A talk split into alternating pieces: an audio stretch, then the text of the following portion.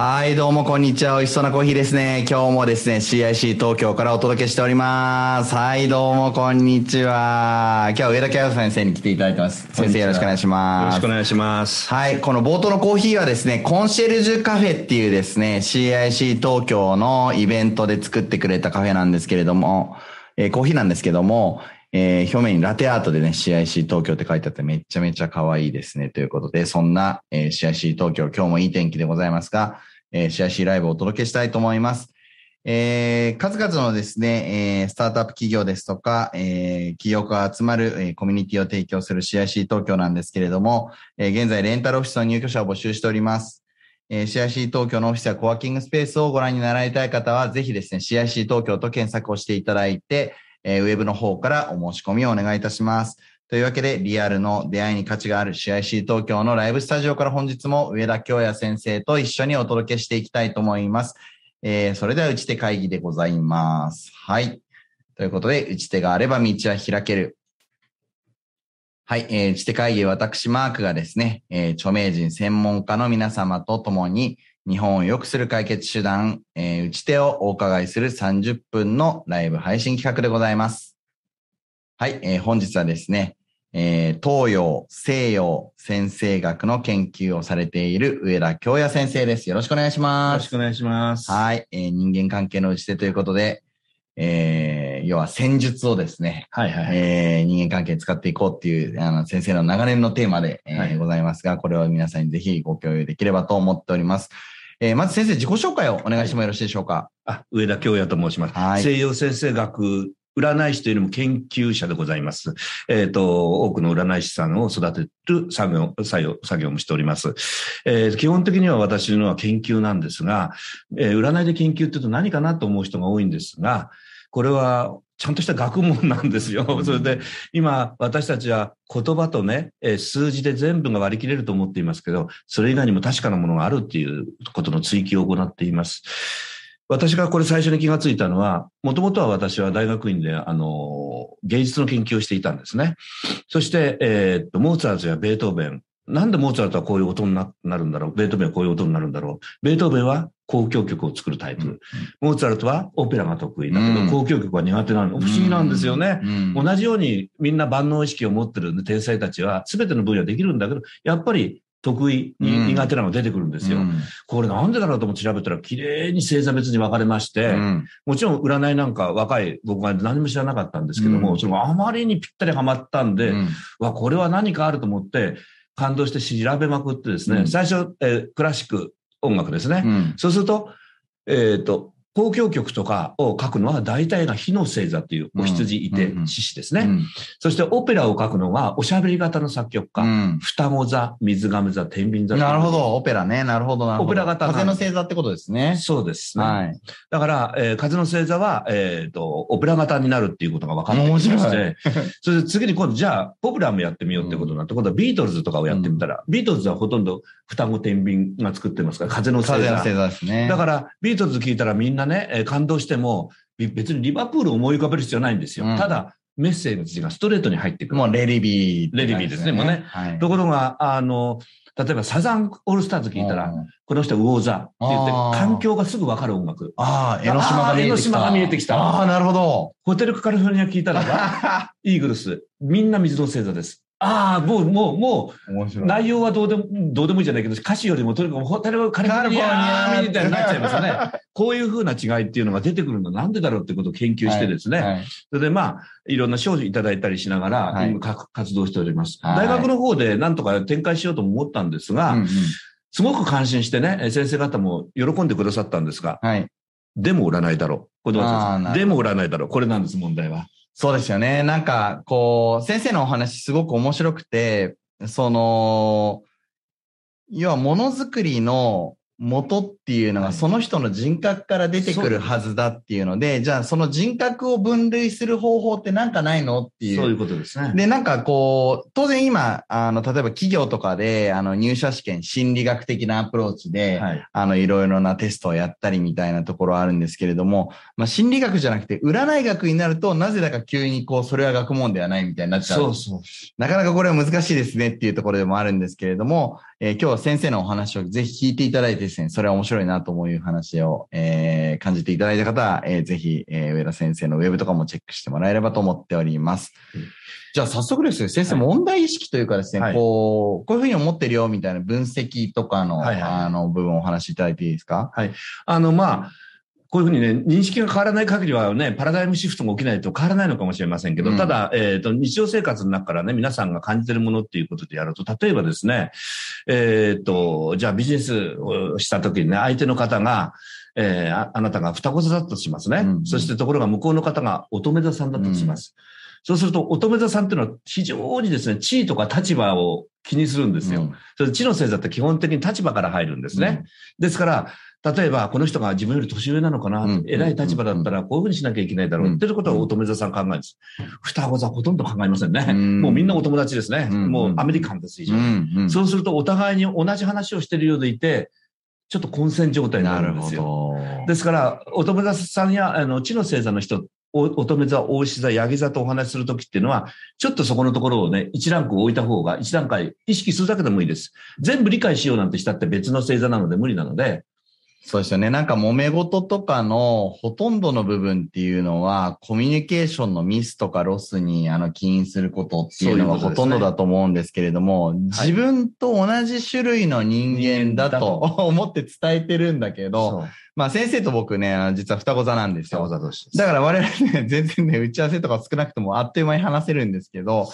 あの、共通認識こうだろうっていうところはやっぱずれちゃう。そう。それが激しく、あんまりずれすぎるとね、うんお互いが良かれと思ってやってるからこそずれるんですよ。うん。ここのね、えっ、と、残念なその行き違いをね、少しでも少なくすることが、はいとても大事なことだと思います。はい。というわけで先生はですね、えー先生術を学術的に解析して、まあそれを人間関係の改善に使っていきたいって、こういうところですかね。そういうことですね。はい。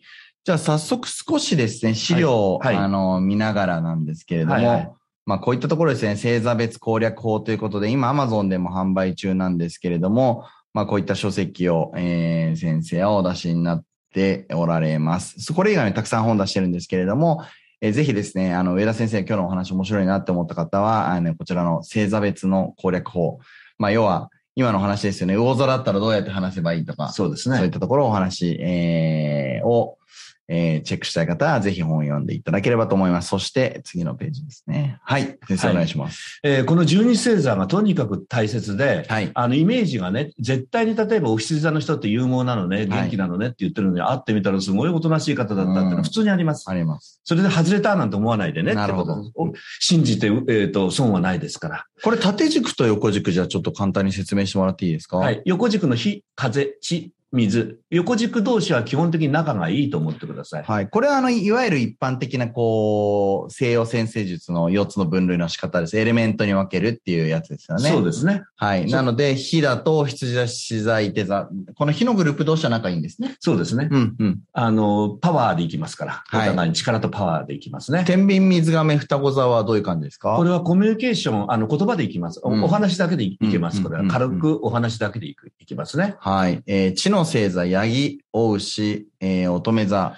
この人たちはもうちょっと経験主義的で、立場とか年輪とか地位とかを非常に尊重します。えー、先生、それちょっと難しい。ど、どうやってコミュニケーションするんですかこの人たちって？いや、むしろ簡単で名刺とかでズあバッといけますから、逆に言あー、うと。なるほど。社長ですね。社な長ですね、みたいな。社長だってそう、そうすると、別に社長さんだからどうこうってことではなくて、その社長って、この人が社長だっていう情報から入ってって、あの、相手を掴むんです。決して社長だからって、おべっか使うとかじゃない。偉い偉くないとかじゃなくて、この人は、例えば弁護士さんだからこう喋ろうとか、そうそうそう社長さんだからタレントさんだからこう喋るとか、そういうことなんですね。そこからの情報が多いってことですね。ああ、なるほどね。ですね。ははいい。そして水の星座、カニ座、サソリ座、魚座はどういうふうに？あの、一番、あ今、ある意味じゃ日本的というか、はい場の空気を読むのが非常にうまいんですね。うんうんそれで言葉にならないものを拾っていったりとか、はい。あの、その人の表情を見て判断するっていうのが非常に多くなります。はい。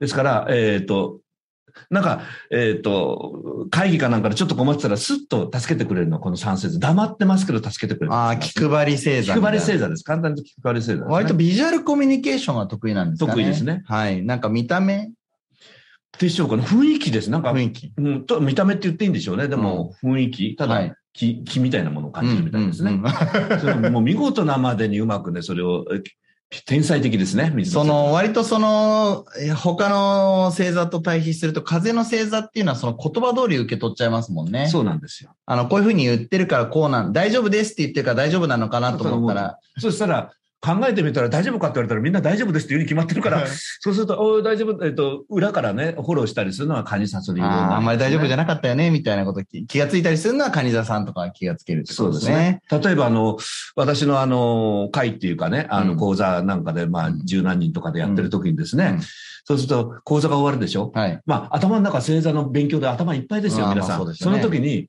片付けでパッと動くのはサソリ座さんとか水の星座が多いですね。なんでですか？だから気を読むんです。その場の雰囲気で、あ、これから片付けに入るんだと思ったら、あ、もう終わりだか終ら、わりだから動き始める。何にしろ片付けましょうと。そうそうそう逆にそれぐずぐずわわかんないからちょっとなんかっていうふうにぐずぐずしちゃう。プラス星座、火の星座と風の星座、頭の中それいっぱいになってますから、おーっと、えーっと、僕の場合にはとかいろいろ研究で考えててですね。いや、帰れよっていう感じなのに。そうそうそうそういうことがあって、どちらもその人たちはね、決して、なんか悪いとか、聞き悪いが足りないとかじゃないんですよ。あの、もう自分でいっぱいになっちゃってるんですよね。そうそうそう。だから性質の違いだけなので、どっちがうん能力があるとかじゃないんですよ。だからそういう時には、だから、風の星座の人たちは言葉でコミュニケーションすればいいから、あの、そろそろ終わりの時間ですよって言ってあげればいいだけそうそう、それだけのことなんですけども、ど水の星座にその前に動きます。うん、もう先生が片付け出したら、そうそうそうあそうか、もう終わりなんだって。そうそこ読んでるおーなるほど。ところが、はいひょっとしたら、えー先生が双子や水亀座の場合は、なんでこの人片付け始めて俺がまだ喋ってんのにと思ってるわけですよ、ね。なるほど。まだ逆もあるわけ終わりだよって言ってないのに、みたいなそうそう。ことですよね。そうすると、同じ星座の人たちは、風の星座の人たちはみんなして、そうだよな、まだ話が終わってねえだよなと言いながら、うんどんどんどんどんずれ込んで締め切りっていうか、そろそろ出てってくださいって外から言われたってこともあるわけですよ。会場の時間をオーバーしてる会場の時間。オーバーしたりっていう。だけど、もう、カニ座とかサソリ座、そわそわして、いや、そうそうこれ会場の時間終わりなんだこれちゃんとしちゃってまとめてくだ皆さん、十二星座助け合いでございます。めそれぞれの良さがありますねそれ。ぞれの良さがあってね、どはいれもみんなとても素敵なんですけどもね。先生、縦の線何なんですかこれ？はい、縦はですね、基本的にはぶつかります。おえー縦っていうのは活動球。これはいつも動いていないと気が済まない。はいはい。それで定着っていうのは変えたくない。はい安定して動いていく。はい。それで変異というのは、はいこれは変化に強いということ。まあ現代だと昔よりは変化に強い方が、はい。あの、活躍しやすくなったことは確かかもしれませんね。じゃあ、例えば、ぶつかるってことは、いて、双子、乙女、魚の人たちは、まあ、えー、変異ですねのそしたらばはい。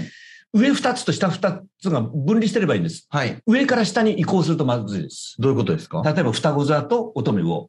または伊手座と乙女魚。が、喧嘩するってことですかね。理解できないので、あ、理解できない。かえって爽やかな関係になります、普通あ。全然違いすぎるんで、双子座から見た時の乙女座とか魚座ってわけわかんないって感じですね。それ分かんないって認識しちゃうと。とあまりに違うんで、あ逆にもう違うところから入ればいいカップルになることもあるんですよ。あー、なるほど。でも、それを、なるほどな。俺がこう言ってんだからこうでしょうってやっちゃうとうんダメです。そうすると違うから。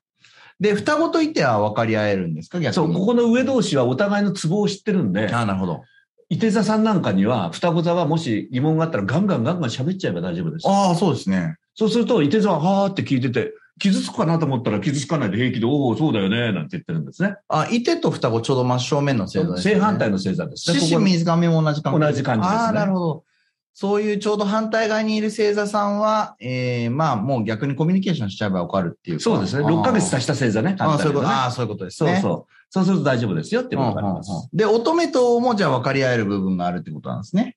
乙女と魚そうです、その通りです。うんうんうん下は下で仲良しっていうことがあそういうことなんだ。ただ生まれた時間によってですね、はいこれが 人間っていうのは不思議なもので、うんうん自分と分かり合えないのは相性の人の方が心地がいい人っていうのがえ人類の半数いますから、不思議。だですから、あの自分がね、例えば私は、例えば、獅子座だと思っても、なぜかサソリ座とばっかり付き合うんだよなって人います。ああ、月の星座。そ月の星座もあります。生まれた時間によります。まあそうか、金星とかかにもよりますそう、もんね。アセンダントによりますね、ああ、なるほどですね。そうなると、あそういう変化もしてくるんで、あの、皆さんが知ってるね、お羊座とかっていうのはあくまで太陽がお羊座にあるっていうことであっそういうね他の星が別のところにあったりすれば、全然別の性質になってしまいますよってことを覚えておくと、ちょっといいかもしれああ、ない面白いですね。あの、はい皆さん、ホロスコープっていうのが、えっ、と、生まれた時の天体のどこに星があるかっていうのを示してるんですよね。そういうことですね。で、何座がどこにあるよ、何座が、えーどの星がどこにあるよ、何座にあるよ、みたいなことで、出来上がるんですけど、まあ、主に太陽がどこにあるよっていうのが皆さんが知ってる自分の星座そういうことです。はい。なので、月とか水星、金星とかはいいろんな星座あるので、そういうのがありますよってこと。そこの定着って何ですかね、先生。定着は安定してるってことですね。はいえっと、まあ頑固ですよね。この人たちちは頑固、基本的には頑固って基本的には、特に大牛と水亀座は頑固です。ああ、わかる。で獅子とサソリ、まあ獅子も頑固だよな。サソリはね、頑固じゃないけど、何かあった時に結果的に自分の感想を変えてないので、サソリってなんか頑固っていうか、一途っていう。一途、一途、うんあ、一途いいかサソリ座の女。さあそう、あれはね、えー実は歌ってる、えー三河健一さんは大牛座なんですよそれで、あんなにえー濃いサインでは、サソリ座っていうのは、実は、あの、その一途な星座っていうね、言葉で、あの歌詞は正しいんですよ。はいはい。でも、例えばね、面白い例だと、中堅八公務ササソリ座です。え？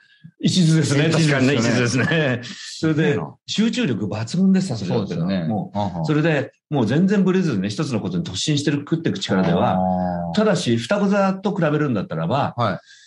一つのことに集中してるときは本当に声をかけても聞いて聞こえてません。サソリ座。うん双子座は聞こえてるけど、ちょっと静かにしててって意味です。そうですよね。聞こえてますよね、双子座仕事しててもね。あー聞こえてる聞こえてる聞こえてる双子座二つのことを同時にできるんです。ああ、なるほど。サソリ座はもっと集中力が過ぎてうん強くて、一つのことをやってるときは聞こえてない。聞こえてない。お体が壊れるまで集中できます。やばいやばい。やばいと言えばやばいです。うんでも、そのぐらい頑張り屋さんだってことも言いますね。すごいですね。はい。空こっちがはい空気、だから、水の星座的に空気は読めるんだけど、まあ、情緒的かける、えー、頑固みたいな。うん。ですね。それが、サソリ座のね、皆さんが誤解してる、サソリ座と乙女座ぐらい、うん星座のイメージと、言葉のイメージとうん違う星座ありませんから、うんそれはちょっと覚えておくといいと思いますね。なるほど。そして活動。はい。活動は、えっ、と、これは活動的にしていたいっていうことで、何らかの格好で活動していきたいっていう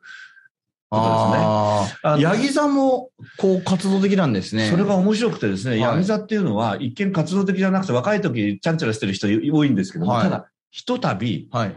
俺これでいけるかもしれないと思うと、スイッチが入るんです、いきなり。そうすると、他の人が遊んでる時でも、コツコツコツコツ、絶対遊ばないモードに入ります。へえ。だから、ちょっっとしたじ余暇があっても、時間があっても、その間にちょっと休みたいな、なんかないですよ、ああ。活動と変異ってちょっとなんかどういう差なんですか先生？定着すごいわかりやすいなと思うんですけど。えー変異は気が変わりやすいです。あはは変化に強いです。なるほど。で活動級の方が突進してきます。ああ、なるほど。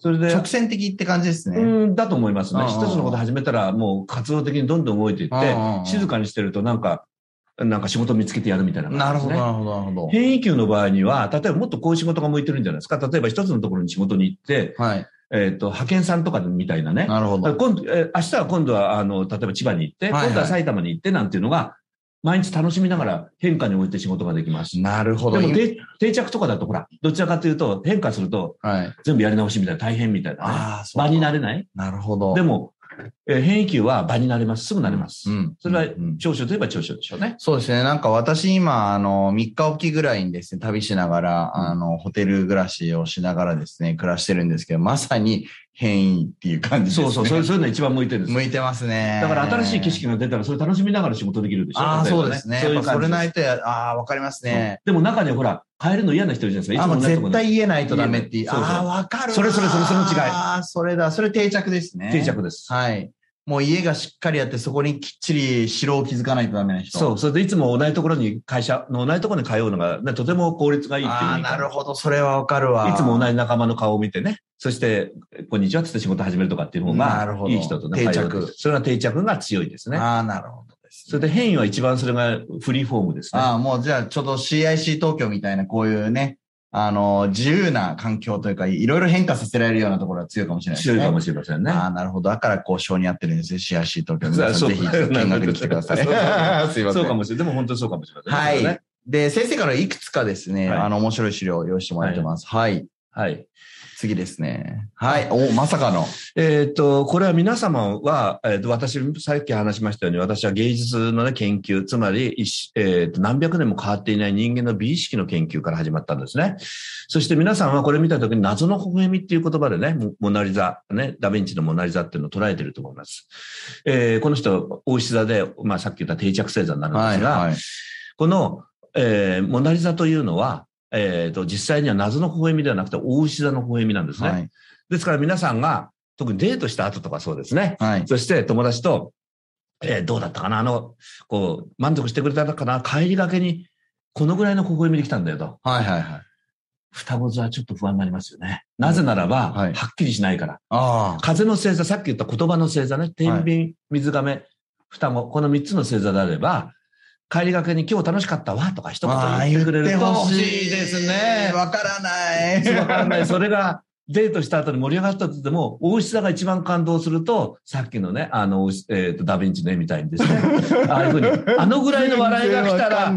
わか、これが、大石座を好きな人たちはすぐわかるんです。はいああ、今日のデート大成功と思えるんですよ。大志座は嬉しい時にああのぐらいの微妙な、こう、笑顔で。行くわけですね行くんですね。そうですね。最悪やな。わかんないな。それをはい逆に言うと、もし風の星座っぽくですね、はい楽しかった、またね、なんて言ったりすると、いや、大丈夫かなと。あひょっとしてこれ、ほら、僕に気を使って言ってくれたのかあ。ああ、ななるほど。他人様に言う言い方じゃん？それ？みたいな。なるほど。っていうふうにあ思っちゃう。よそよそしいみたいな。っていうふうに思っちゃうのかもしれません、なるほど、ね。ほそういうふうな違いが、非常に細かい、えー単位で人間の心の中にモザイクのように入っている。その一例ですね。じゃあ、もう一枚見てみましょうか。ど。はい。フェルメールの有名な真珠の耳飾りの少女でございます。はい、これ一発でサソリ座ってわかるような沈黙。もう一発わかるの？いや、わかりますわかります。フェルメールがサソリ座ってことですかね。そうですね。はい。それで、あ、これ絶対サソリ座ないだなと。まず余白の美ですね。はい余白がこれだけ綺麗で、はい。それから、あの、沈黙が漂ってるこの感じですね。ね。そしてこれを見たときに、言わなくてもわかるでしょってやつですね、言ってみればね。ああこれまたちょっと二言に辛いかもしれませんけど。辛いですね。スーパー辛いです。だからムードで行くわけですね。はいですから、さっき言ったみたいに、誰もここでおしまいですって言わなくても片付けが始まっちゃう人たちですね。そうか、だから、サソリ座は、えー、水の星座で、だから空気読みが得意なんですよね。だから、この雰囲気みたいな、えー、雰囲気みたいな絵ですよと。で、そうですね。あの、静かな佇まいが定着だからこれはサソリ座だと。そうそう。そうやって割り出出したんですね。そうです、そうです。そうするともう 恐ろしいぐらいにいろんなことが、あのね、とにかく素晴らしい情報量なんでね、うんご覧、えっ、と、お聞きになってる皆さんね、あの、知らないと損ですよ、本当に、人本生。すねすごくたくさんのことがね、情報が流れてきます。はい。じゃあですね、あっという間に先生もの残り10分とかになって、はいはい8分とかになってきちゃったんで、はい。えーそれぞれの星座のですね、はいはい攻略を30秒ずつぐらいでぜひお願いします。いやー、どうしようかな。どっから行きましょうか。お羊座からいきます？はい。お羊座ね、あの、力を非常に尊重します。はいまあえーと裏が何にもないことを覚えておいてください。はい。もしお羊座の人と会った時に、その人が何か言ったら、爽やかなぐらいまで男らしくて裏がないんです。女の人もそう女の人エンジン優秀です。うんうんうんじゃあ、はい。獅子座。えー獅子座はね、堂々としてます。はいそして、えっと、この人たちも裏はないです。はい。パブリックとあのプライベートのくくり目はないんで、えもし例えば、えー普通に喋っていたら必ず奥さんの話をし始えめます。なるほ。ど。もしあの恋人になったのに隠し隠されていたら、それは恋人ではないです。ああ、やばい。どうせバレます？あら、そうか。その人を恋人扱いしてないってことですね。してないってことですねああ、なるほど。してたら必ず見せびらかします。ああ、もう自分の恋人ですってさっさとこう公公表する。そう、ですから、なるほど徹子の部屋なんかで、奥さん同伴で来る人は絶対中尾明さんみたいな絶対獅子座です。中尾明獅子座っぽい。そうです。ああいうのが獅子座さんです。なるほど。はい。次伊手座。。伊手座っていうのは火の星座でありながら、はい。あの、かなり、えーアウトローなところがあって、うんうん上気を知った動きを常にしたがります。はい。変異それでだから。変異です。それで、うんあの、一人ぼっちが、あ、孤独に最も強い星です。全然平気です。それが非常に爽やかで、2週間したら、2週間前のことは忘れてます。はい、いいですね。さやか。じゃあ次いきますね。はい。天秤座です。座。えー天秤座、ペラペラ非常に、えっ、と、えーっとですね、天秤座はですね、まず一つはダジャレ好きですね。それと非常にバランス、バランス感覚って言いますけど、これが難しくてですね、ツンデレです、典型的な。だから、ですから恋人とはデレデレしてるのに、うん表面はカチッとね、かっこよくまとまってますから。この格差をね、味わうと面白いと思います。はい。あの、筋は非常に通す星座だと思っていいですあ。はい、それから水亀座。これは、これはね、不思議ちゃんなんですうん、よ不思議ね。じゃないですね。完全な天然の不思議ちゃんでで、すね。それでもう、えっ、と、現実から完全に浮いてしまってるので、そういう良さ。